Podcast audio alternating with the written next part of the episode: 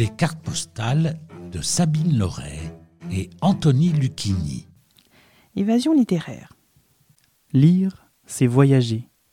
Voyager, c'est lire. Victor Hugo. Évasion littéraire vous propose de voyager grâce au livre. Aujourd'hui, nous partons pour la Norvège avec le roman de Nicolas Beuglet, Complot.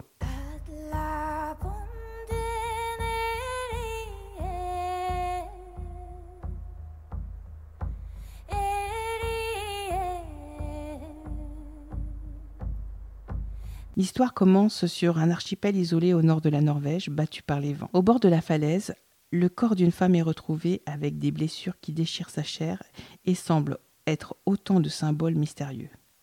Quand l'inspectrice Sarah Geringen apprend l'identité de la victime, c'est le choc. Le cadavre est celui de la première ministre.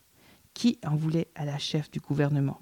Sarah très vite le pressant, la scène du crime signe le début d'une terrifiante série meurtrière.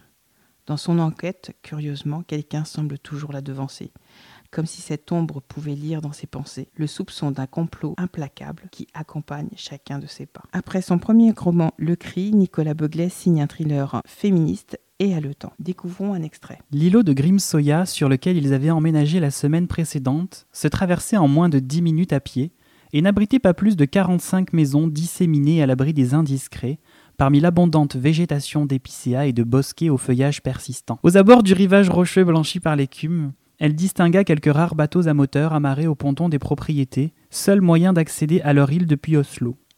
Et même si la traversée ne durait qu'une poignée de minutes, Sarah se sentait loin de toute civilisation. Sur cette réserve de verdure où broutaient quelques chevaux dans des prés tapissés d'herbes fraîches et où s'épanouissait une faune de chevreuils et de renards, il lui semblait être une naufragée abandonnée de son plein gré sur les terres d'un nouveau monde, alors qu'à deux kilomètres à peine, à vol d'oiseau, la vie grouillait dans le centre-ville de la capitale. Elle laissa son regard dériver au large de l'île, là où on apercevait parfois la nageoire dorsale d'une orque affleurée à la surface des eaux cendrées de l'Oslofjord.